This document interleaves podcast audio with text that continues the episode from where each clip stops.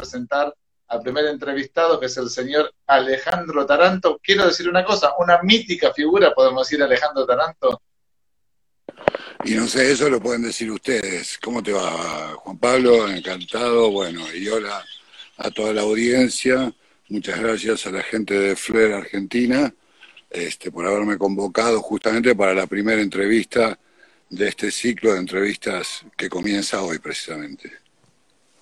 Bueno, para aquellos que estén del otro lado, les comentamos que Ale Taranto es un mítico y emblemático, multifacética figura argentina que se dedicó, entre ellas otras cosas, a realizar management de bandas, entre ellas los fabulosos Cadillacs, Masacre y Animal. Yo creo que sos un cuarto animal, la instancia, si tenemos que repasar un poco la discografía, también sos productor discográfico, para también tomar como punto de partida lo que es la protección sonora, y debido a que vos estás en la industria musical hace más de 30, 35 años, quiero preguntar, antes de que nos metamos en tu vida personal y antes que me cuentes qué es allá en, en California, la primera pregunta que quiero hacer es, ¿Qué tanta importancia le diste vos a la protección auditiva y sonora a lo largo de tu vida?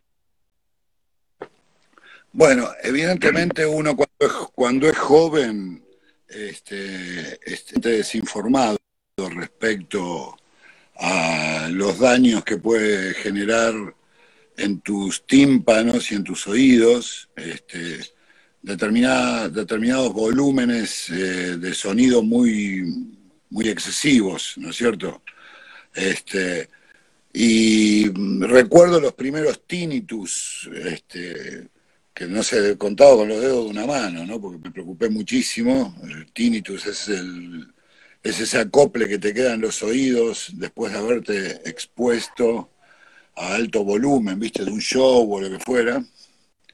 Este, pero en regla general yo siempre le di este, bastante importancia al cuidado de los oídos, porque bueno, básicamente en mi caso es este, el sentido que más aplico como herramienta de trabajo, ¿verdad?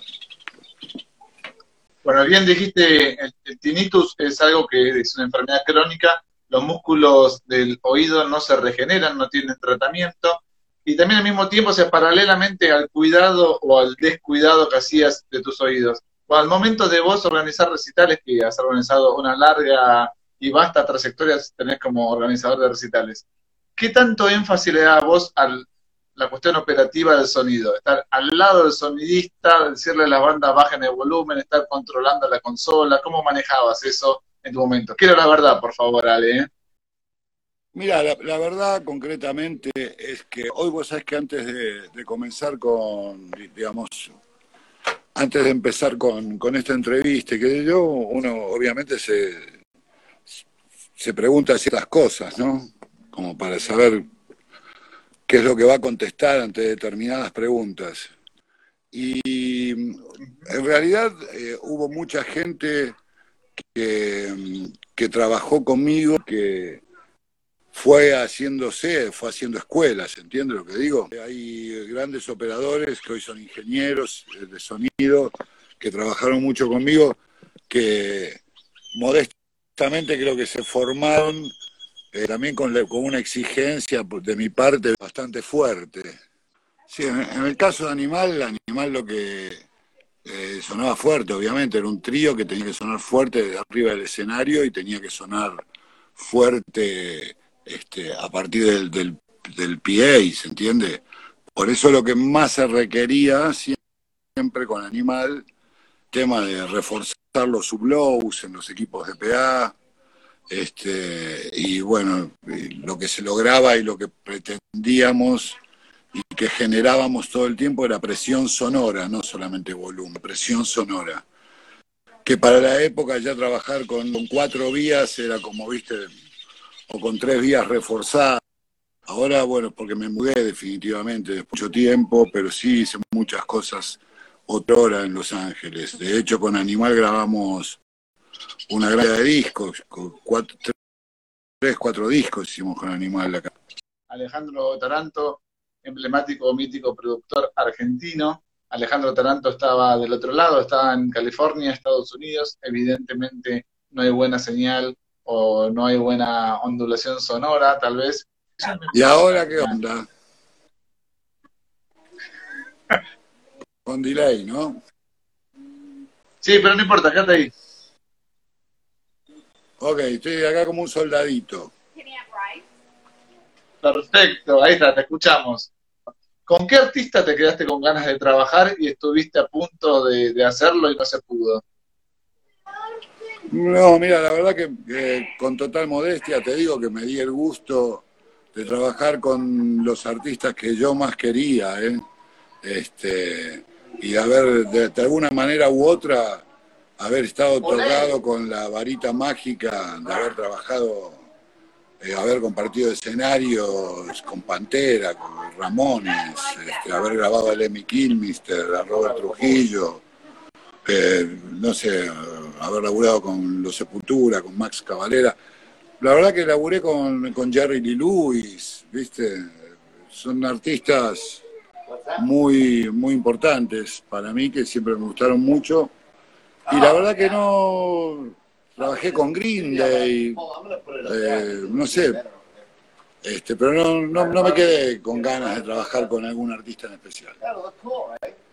Y cuando comenzaste, cuando dabas tus primeros pasos, ¿qué te, qué te llevó, qué te estimuló y en quién te reflejaste para hacer lo que hacías? Estamos hablando de los ochentas en Argentina, cuando era todo un territorio virgen, cuando la desorganización era una palabra común, corriente, y tal vez no tenías vos a quién emular, sino que dabas tu primer paso golpeándote contra la pared. ¿Qué te llevó a estar de este lado de la consola y no del lado de adentro de una sala de ensayo? Bueno, en realidad lo mío es bastante peculiar, porque yo no, digamos, siempre digo que no, no, ni fui ni soy un vendedor de entradas, no un manager vendedor de entradas, precisamente. Siempre fui muy obsesivo de de lo que era el producto propiamente dicho y la música, ¿no? En sí, la estética, la bajada de línea en los shows. Quizás debe haber sido uno de los motivos que también en algún momento me enfrentó con, los, con algunos de los artistas, ¿no? Este, de haber sido demasiado obsesivo y algunos haber creído que yo era un meterete, ¿no? Pero bueno, la historia demuestra lo contrario obsesivo con tu trabajo, te decís, o obsesivo con algunas puntualidades que tienes? No, no, no, no, con demasiada, con, globalidad de lo que debe ser.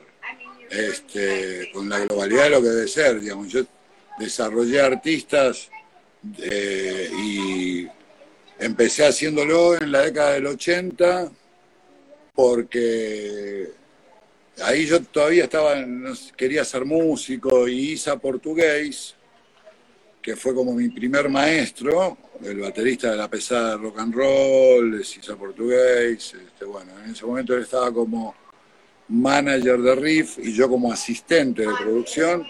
Fue el que me dijo, el que me empujó a ser manager, me dijo que ponga mi creatividad en varias bandas, no en una sola. Y bueno, así fue. Y fui muy ético, eh, o intenté ser lo más ético posible y darle siempre el lugar de privilegio al artista.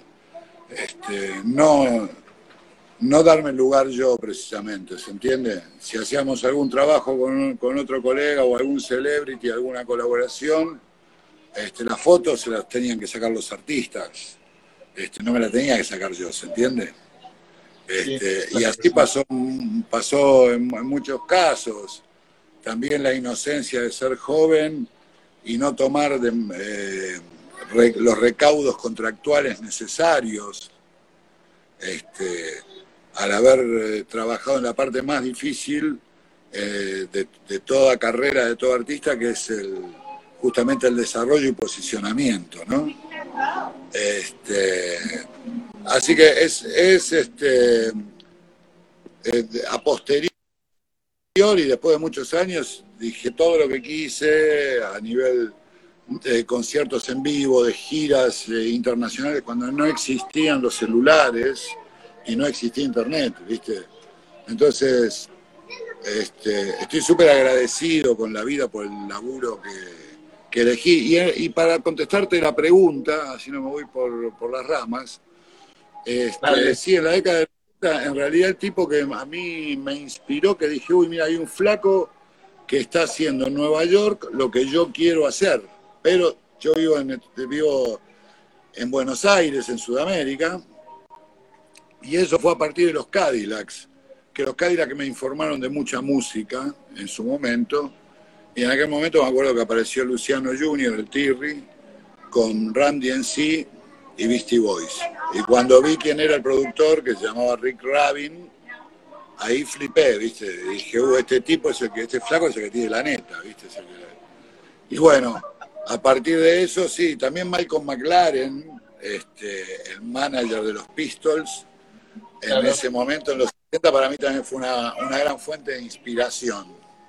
Este, sí, y él, hasta, McLaren lo que hacía era grabar sus propios discos, ¿viste? Sí, aparte McLaren era un publicista también, ¿no? Que tiene un sex shop en, en, Londres. Totalmente, bueno, ahí diste, diste, diste el con otra cosa más. Este, que en el desarrollo de los artistas, no solamente yo fui un obsesivo y soy un obsesivo respecto a mm, la estética y la calidad del producto, sino también en el marketing que hay que hacerle y cómo se va a hacer. Digamos, yo el marketing lo pienso antes que se conciba el producto. Bueno, podés explicarlo con un ejemplo, porque la pregunta más eh, directa que te puedo hacer es, ¿qué viste en Animal? Porque a sabiendas de que tenías una banda nueva, que había que trabajar mucho en una contextualidad o contextualización de Argentina, donde otras bandas como Hermética, con un mensaje más crudo, si querés, más callejero y más este, sanguinario, en el sentido de que fluye la sangre, estaban pegando en los adolescentes y en la música pesada. O sea, al, toparte con Animal, ¿qué viste y qué proyectaste en tu mente para, no te digo posicionarlo, pero sí hablarlo con ellos y trabajar en conjunto? No, sí, hablemos sin eufemismo, para posicionar una banda y sacar una banda desde el último país del Cono Sur al resto del mundo. Este, una banda que este, con los años y todo, al día de hoy, este, con un solo miembro original, por así decirlo, eh, sigue trabajando a nivel internacional. Lo que me pasó a mí respecto a Animal, yo en el año 91, 92, viajo a Nueva York por primera vez a grabar un disco con Huff. ¿Te acordás de Huff? por supuesto. Bueno, un disco que se llamó Me Voy para el Sur. Y ahí yo vi toda la movida del New York Hardcore en el 91 y estaba Helmet al mango y yo ya en el 90, 91 también ya había llevado a Sepultura a Argentina y me acuerdo que Max Cavalera en ese momento se reía de los artistas con buena onda que yo representaba y me decía, pero a vos te gusta el metal. Y yo le decía, sí, a mí me gusta el metal. Me dice, bueno, armate un trío de trash metal. Vos tenés que producir un trío de trash metal. Bueno, y este aquí que aparecieron una vez este, por la oficina, por América Rock, por mi agencia. Yo no me acuerdo si había sido, el, si vino el polaco de los violadores que yo había, acababa de, dejar de ser representante de los violadores, hacía muy poco tiempo, en buenos términos, porque ellos se separaban, ya la banda no, estaba en una, en una, buena. Fue que eh, le di la oportunidad a ese trío que se llamaba Animal, y fue Diego Perry, que era el agente de prensa de, de la agencia América Rock, a Airport, a la calle Cabildo, ahí en Núñez, a, ver a la banda esa. Y cuando vino y me trajo reporte el lunes, dije, bueno, ok, vamos a firmarlos, ¿viste? Ok. El día que tienen que venir a firmarlos Animal, eh, se pelean con el polaco y, se pelean al aire en el programa Loca como tu madre, de Rock and Pop. Era un viernes. No me acuerdo de eso. ¿Qué pasó? ¿Por qué se pelearon? ¿Te acordás? La verdad que nunca supe se pelearon. No, no, nunca supe por qué se pelearon. No, digo, porque si se pelearon, se pelearon al aire. no me acuerdo, no decir, debe haber una cinta testigo seguramente. Claro. Este, pero bueno, pasa la anécdota que, en definitiva, este, el día viernes ese que tienen que venir a vienen Aníbal Lalo y Andrés solamente. y me dijeron, no, pero nosotros ya tenemos el otro bajista. Y le dije, bueno, buscate un bajista que tenga pelo largo y que tenga un jazz bass y que toque desde jazz hasta chamamé. Y Jiménez me dijo, ya lo tengo, ya lo tengo. En realidad no lo tenía.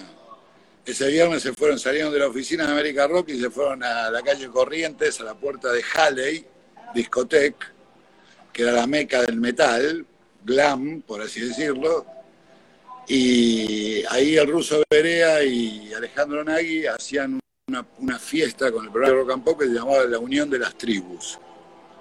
Este, y ahí lo fueron lo encontraron a Corbata en la puerta y le dijeron que tenemos que grabar un disco. Y, bueno, vamos a grabar en un mes. Ale, eh, a todo esto, vos, vos firmaste, o sea, cuando la banda se presenta en las oficinas, no te llevaron un demo, no te llevaron un ensayo, tuviste que enviar a Diego Perry para que presencie un ensayo, o sea, ¿no habías escuchado nada?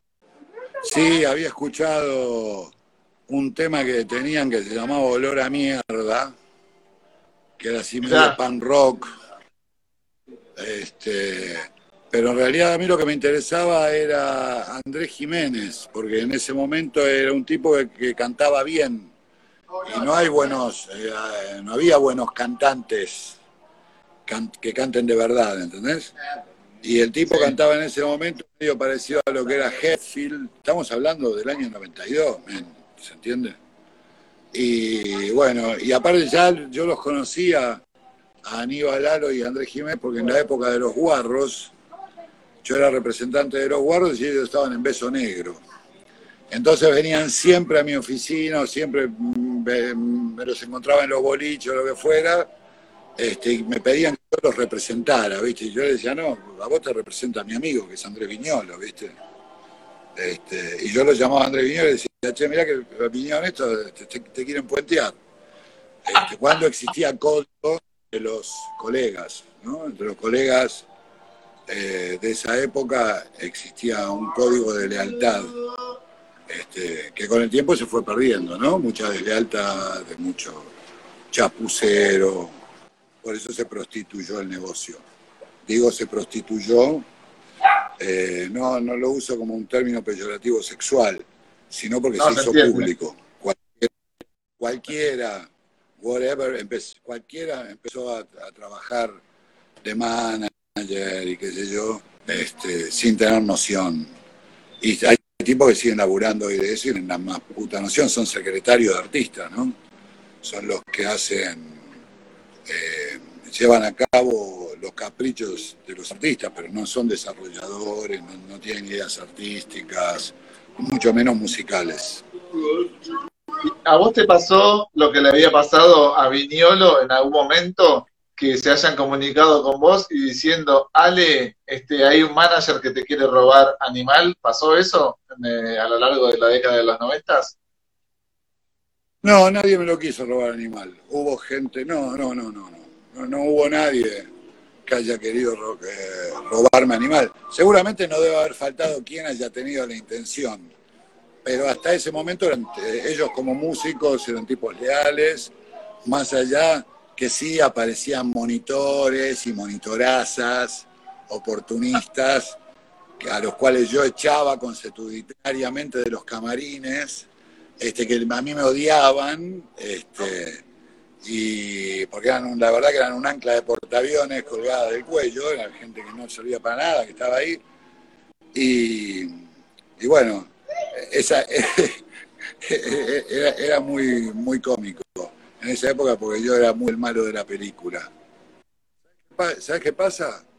Que, digamos, estamos los, las personas que trabajábamos de, representantes, de productor y que hacíamos un trabajo integral, que ya no existen prácticamente, este, que sí, hay que tener mucho carácter para dirigir equipos y para armar equipos de gente. Este, para manejar equipos de 10, 12 personas, 9 personas, ya sea dentro que sea en un quirófano o dentro en un tour, shows en vivo. Eh, hay que tener carácter, loco, este, porque siempre está el desubicado, el zarpado, y también hay que ser este, condolente con quien se merece que seas condolente. Pero volviendo a la pregunta anterior, no pudo haber gente que sí ofreció y les los tentó alguna vez a individualmente a algunos de los músicos, pero no, hasta el momento que yo dejé de estar en Animal por decisión propia, este, no, no, no, no, no tuve problemas por el estilo. Después, bueno, ya no, ¿no? Eso fue en el 2005 y después ya no. Tommy Gun Records es un sello que, nace a partir de la necesidad de publicar discos este, de artistas que las multinacionales no, no los iban a esperar, no iban a esperar el desarrollo y que no confiaban. El hecho concreto era Masacre. Era productor para CBS Columbia, este, que es la actual Sony, y para BMG RCA Victor, con artistas como Huff, MC Ninja, los Cadillacs. Y, bueno, en realidad el germen de Tommy Gunn fue la necesidad de editar a los guarros, este, que los, edité junto con Radio Trípoli, vendiéndole los masters a Radio Trípoli directamente. Tommy Gunn nace con Son Luce Omnibus de Masaya, posterior y ya Animal, sus dos primeros discos y después con la compilación Radio Olmos y un montón de, no sé, 100 títulos más editados. Y todas cosas precisamente, no lo que establishment publicaba, ¿viste? Publicar una banda de rock sinfónico en aquel momento, en los 90, como Mandrágora, para muchos era un suicidio, o el primer disco instrumental de un guitarrista eléctrico como Liz. Este, bueno, esas cosas las publiqué yo y, soy feliz de haberlo hecho. ¿Cómo viste la reunión de Animal y cómo hubieras trabajado vos como manager la reunión de Animal? Me imagino que la reunión de hace cuatro o cinco años atrás, que tiene a Andrés Jiménez como único miembro original, con Cristian Titi la apoya en bajo y este Marcelo Castro en batería. Bueno, te pregunta, te preguntan eso. Eh, bueno, fue de público conocimiento lo que opiné oportunamente y la, una nota radial, una entrevista radial en donde di mi punto de vista respecto al regreso, en donde fui de hecho este, bastante irónico también, este, pero bueno, sigo, sigo opinando lo mismo más allá que en la actualidad este, eh, este estoy en muy buena relación ya sea con Titi, con Marcelo Castro, con Andrés, bueno, con Martín Carrizo, con quien estoy en contacto hasta recién antes de empezar la transmisión. Este, Martín Carrizo me estaba escribiendo, digamos, nosotros estamos, yo, lo mismo con Corbata, no tengo problema, pero bueno, sí, obviamente que yo hubiera manejado todo de una forma completamente diferente, como ya lo dije. Este, y bueno, nada, este, hay alguien que el dueño de la marca, que es Andrés y alguien que decidió la vuelta de la banda este, con la última formación, justamente con una de las tantas formaciones que pasó por Animal, ¿no? pero fue la, fue la formación con la que yo grabé el último disco de Animal, que fue Animal 6, justamente, ¿no? Titi y Castro, que también lo grabamos acá en Malibu, este, oportunamente, en el Indigo Ranch. Así que bueno, esa es la, esa es la pregunta. Yo lo hubiera mandado de otra manera completamente diferente. ¿Cómo grabaste a Celia Cruz con los Cadillacs? ¿Fuiste vos, eh, estuviste vos entrometido en, esa decisión? Sí, totalmente. En toda la, en la gestión para que todo eso se lleve a cabo, desde el momento de haber que Bernardo Bergeret llamó por teléfono a Henry Masucci, al dueño de a Jerry Masucci, perdón, al dueño de la Fania All Star, del sello discográfico. A su vez llamaron a, al manager de Celia Cruz y se le propuso justamente el, viajar a Argentina a cambio de una promoción. Ella no viajaba, esto lo hicimos en el año 88, y Celia no viajaba desde el 66 a Argentina. Y bueno, que venía a hacer, vino a hacer promoción y a cambio de hacer promoción, de la cual me encargué yo en persona de, hacer, hacer, la recorrida por los canales de televisión y hacer los playback con sus canciones y que yo bueno, este, yo como anfitrión, de alguna manera representando al grupo, también fui quien estuvo presente al momento de la grabación propiamente dicha, de copiarle la letra a la señora para que la vea más grande en otro papel. Este, y de enterarme esa noche justamente que iba a ser padre de mi primer hijo.